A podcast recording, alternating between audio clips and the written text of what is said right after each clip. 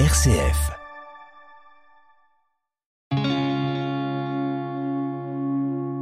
RCF, le béaba du christianisme.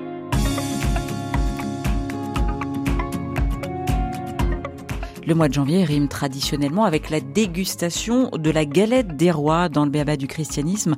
On décrypte justement le sens de l'épiphanie, euh, cette fête euh, chrétienne euh, qui célèbre les trois grandes manifestations de Jésus-Christ, l'adoration des mages, le baptême du Christ au Jourdain et le premier miracle de Jésus aux noces de Cana.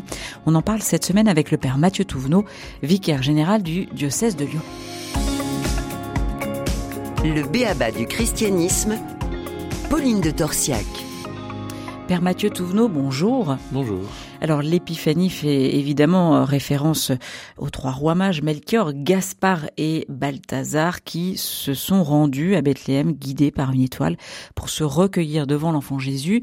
Mais Père Mathieu Touvenot, comment se retrouve-t-il dans cette étable pour euh, vénérer l'enfant Jésus? Quand ils arrivent, ils se prosternent, ils se, ils, se jettent à terre. Donc c'est vraiment, ils le reconnaissent comme, comme leur Seigneur. Et, comme Dieu, c'est l'attitude qu'on a devant Dieu de, s'agenouiller, de se, mettre tout petit euh, par terre. Pourquoi sont-ils venus jusque-là? Eh bien, ils ont été guidés. Leurs calculs, dans l'Orient ancien, on, établit un lien entre le ciel et la terre, et notamment entre ce qu'on voit du ciel et ce qui se passe sur la terre, et notamment à travers les étoiles. Et donc, en, leur observation des étoiles leur a fait détecter qu'il y avait quelque chose de nouveau qui arrivait, donc peut-être une nouvelle étoile, d'un point de vue scientifique, est-ce que c'était une supernova? Est-ce que c'était une conjonction de plusieurs planètes? Il y a plusieurs, euh, plusieurs propositions données par les scientifiques, mais peut-être deux, voire trois planètes qui étaient très proches l'une de l'autre et qui ont donné une, très grande lumière inhabituelle. En tout cas, eux se sont dit, cet événement cosmique, il nous dit que quelqu'un de particulier est en train d'arriver. Et donc, ils veulent le voir. Ils comprennent, on ne sait pas comment, qu'en fait c'est le roi des Juifs, donc ils se renseignent. Ils ne connaissent pas la Bible, mais puisque si c'est le roi des Juifs, il faut aller dans la capitale juive, donc ils vont à Jérusalem. Là, ils demandent, euh, ils se renseignent et euh, ils aboutissent au, roi en place, le roi Hérode, qui lui demande à ses, à ses propres savants, ceux qui connaissent la Bible, ben, qu'est-ce qui se passe? Et eux savent dire qu'en fait, c'est pas à Jérusalem, mais à Bethléem que doit naître le, roi des Juifs. Donc, euh, petit à petit, grâce à leur science, grâce à la Bible que connaissent les gens de Jérusalem, ils arrivent jusqu'à Bethléem qui est effectivement euh, la ville de David, et on sait que le Messie annoncé par les prophètes sera un descendant de David, donc c'est assez juste. Et puis finalement, euh, c'est difficile de le retrouver, et ce qui les guide au dernier moment, c'est à nouveau l'étoile qui réapparaît, qui avait disparu, donc peut-être à nouveau une conjonction quelques mois plus tard de, de quelques planètes. Et d'intuition, sans doute un peu aussi Peut-être, alors on peut certainement dire que l'Esprit Saint les a guidés euh, de manière un peu anonyme, parce que est-ce qu'ils connaissaient l'Esprit Saint? En tout cas, ils ont, ils ont sans doute fait confiance, et puis ils étaient tellement curieux, tellement attirés. C'est ça qui est le plus beau pour aujourd'hui, se dire, euh, en fait, il y a des gens du monde entier qui sont attirés par Jésus, sans pouvoir le nommer, sans même savoir qui ils cherchent, et il faut qu'on puisse les aider. Ça, c'est euh, motivation pour l'évangélisation d'aujourd'hui. Mais donc finalement, ils arrivent, et en fait, le dernier critère qu'il leur est donné, c'est une très grande joie l'étoile s'arrête. On voit pas trop comment elle a pu bouger, mais en tout cas, ils arrivent à un moment où ils estiment que ça ne bouge plus.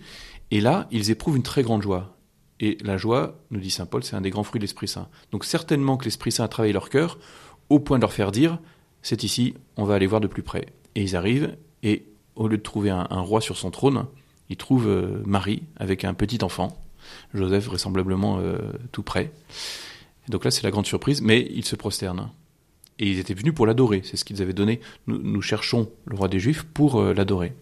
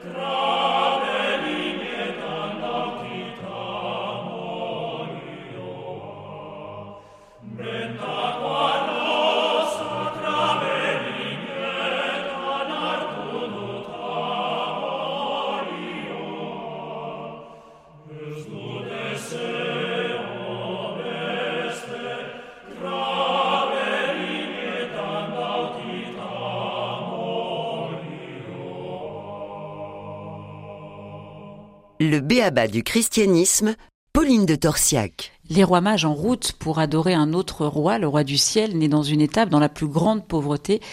C'est intrigant et on en parle justement euh, cette semaine dans le béaba du christianisme avec le recteur de la basilique de Fourvière à Lyon, Père Mathieu Touvenot. Dans cette histoire, vous l'avez évoqué il y a un instant, on a d'un côté le roi Hérode, personnage cruel, prêt à tuer pour conserver son pouvoir, et de l'autre, c'est ces rois mages qui finalement font preuve d'humilité, euh, quittent ce qu'ils ont pour se mettre en route et se prosterner devant Dieu. C'est incroyable. C'est vrai que ça fait, un, ça fait un paradoxe. Eux viennent de très loin, et lui est juste à côté, parce qu'entre Jérusalem et Bethléem, il y a 8 kilomètres. Donc à pied, en, en moins de deux heures, c'est fait. Le roi Hérode, il a normalement tous les éléments, grâce à la, Bible, grâce aux personnes de son entourage. Lui, lui il lit peut-être pas beaucoup la Bible, mais en tout cas, il connaît du monde qui peut lui expliquer. Et quand il a l'information, eh bien, il ne bouge pas. Il dit allez donc voir. Et sa seule préoccupation, finalement, c'est de savoir où ça se passe, non pas pour y aller, mais pour pouvoir tuer cet enfant. Parce que s'il y a un roi des Juifs, alors que lui est déjà le roi des Juifs, même si c'est par usurpation, eh bien, ça ne lui plaît pas du tout. Et alors, ce qui est très dommage, c'est effectivement qu'il n'y a pas de conversion. Quand on reçoit une grande nouvelle comme celle-ci, et on peut imaginer que ça puisse nous mettre en route, et lui, ça ne l'a pas mis en route, effectivement. Ou ça l'a mis en route même à rebrousse-poil, puisqu'à partir de là, il a voulu euh, tuer les, petits-enfants euh, qui pourraient avoir l'âge de Jésus dans la région où Jésus est né. C'est une manière aussi peut-être de nous interpeller sur l'exercice du pouvoir, en tout cas euh, entre Hérode qui a ce pouvoir, qui gouverne, et ces rois qui sont puissants par leur savoir, par leur fortune. Eh bien certainement que ça nous invite, quel que soit notre pouvoir, qui peut être tout petit, mais au moins sur notre vie, hein, on est tous les, rois de nous-mêmes en tout cas. Eh bien, est-ce que je sais me remettre en cause? Est-ce que je sais me déplacer? Parmi les épiphanies, on parlait de celle de Moïse. Moïse a fait un détour pour voir un buisson qui brûlait euh, sans se consumer. C'est ce détour qui est intéressant. Il a changé son projet parce qu'il se passe quelque chose d'extraordinaire. Hérode n'a pas changé son projet, euh, il n'est pas allé voir, alors que les mages, eux, ils ont entrepris carrément un voyage pour aller voir. Donc, effectivement, pour ce, qu'il s'agit de, gouverner notre vie ou avec une responsabilité plus large, est-ce que je suis attentif à ce qui se passe, ce qu'on appelle les signes des temps, les signes qui me sont faits peut-être par Dieu Est-ce que j'en tiens compte ou est-ce que je garde, quoi qu'il arrive, mon projet sans m'en détourner? Justement, le, monde dans lequel on vit, euh, c'est aussi un appel à se, à s'arrêter, à se poser des questions sur le, sens de, notre vie, peut-être aussi, tout simplement. Oui, parce que Dieu nous parle euh, à travers notre vie. Quand on parle de manifestation, comment est-ce que Dieu se manifeste aujourd'hui? Alors, il nous parle, on a sa parole dans, dans, la Bible, mais il nous parle aussi par euh, les événements de notre vie, à condition qu'on prenne un peu de recul, qu'on s'arrête effectivement pour essayer de comprendre qu'est-ce que Dieu essaie de me dire. Voilà. Soit on, s'arrête pour essayer d'entendre, en tenir compte, discerner et agir en conséquence, soit on ne s'arrête même pas, on avance, mais peut-être pas dans la bonne direction. Donc cette, cette démarche des mages, finalement, c'est une invitation pour les chrétiens à se mettre euh, en route? Alors, certainement que ça invite à se mettre en route, surtout parce qu'après leur rencontre de Jésus, ils repartent par un autre chemin, donc c'est l'image de la conversion. Ayant rencontré Jésus, ils changent de vie.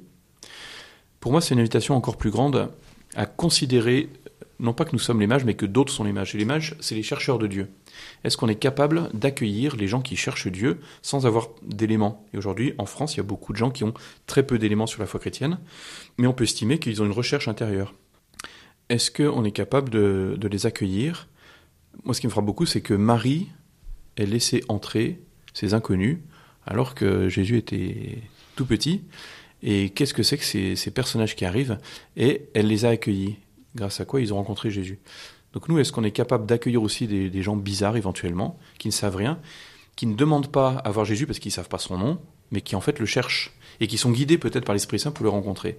Donc est-ce qu'on a ce rôle de leur permettre d'avancer dans leur recherche, alors même qu'ils peuvent sembler aussi étranges que des mages venus de, Perse? Donc c'est un appel à, finalement à, à faire preuve d'ouverture? Oui, même un peu plus de désir en fait d'évangélisation, c'est-à-dire, euh, est-ce qu'on peut souhaiter pour les personnes qui ne connaissent pas Jésus qu'ils puissent le rencontrer et accepter d'avoir un rôle là-dedans, ne serait-ce qu'un rôle d'accueil? Oui, d'abord accueillir et éventuellement parler. Alors peut-être quels sont les, justement les, les mots ou les attitudes de cette célébration, de cette fête de l'Épiphanie qui peuvent justement nous guider pour aller vers l'autre, pour euh, euh, justement évangéliser sans préjugés? Qu'est-ce qui pourrait nous aider? Eh bien, je pense d'abord demander l'Esprit Saint de nous habiter, parce que c'est lui qui va nous donner euh, peut-être des attitudes euh, ou de voir des choses qu'on n'aurait pas vues euh, par nous-mêmes. C'est lui qui peut nous donner les mots qui vont nous permettre de parler à d'autres. Et si on, je sais pas, si on dit à nos proches, ah ben hier on a fêté l'épiphanie, on a fêté les rois.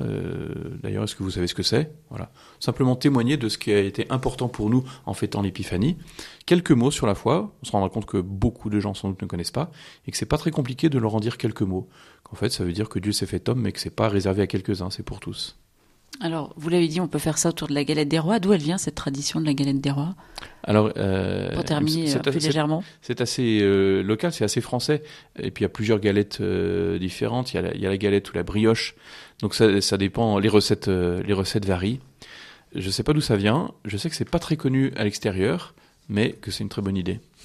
Merci Mathieu Touvenot de nous avoir mis en appétit, en tout cas pour déguster cette galette des rois, mais surtout de nous avoir éclairé sur le, le sens de cette fête de l'épiphanie. On vous retrouve la semaine prochaine pour comprendre pourquoi Jésus a demandé à Jean le baptême. Vous pouvez évidemment retrouver cette émission sur rcf.fr. À bientôt.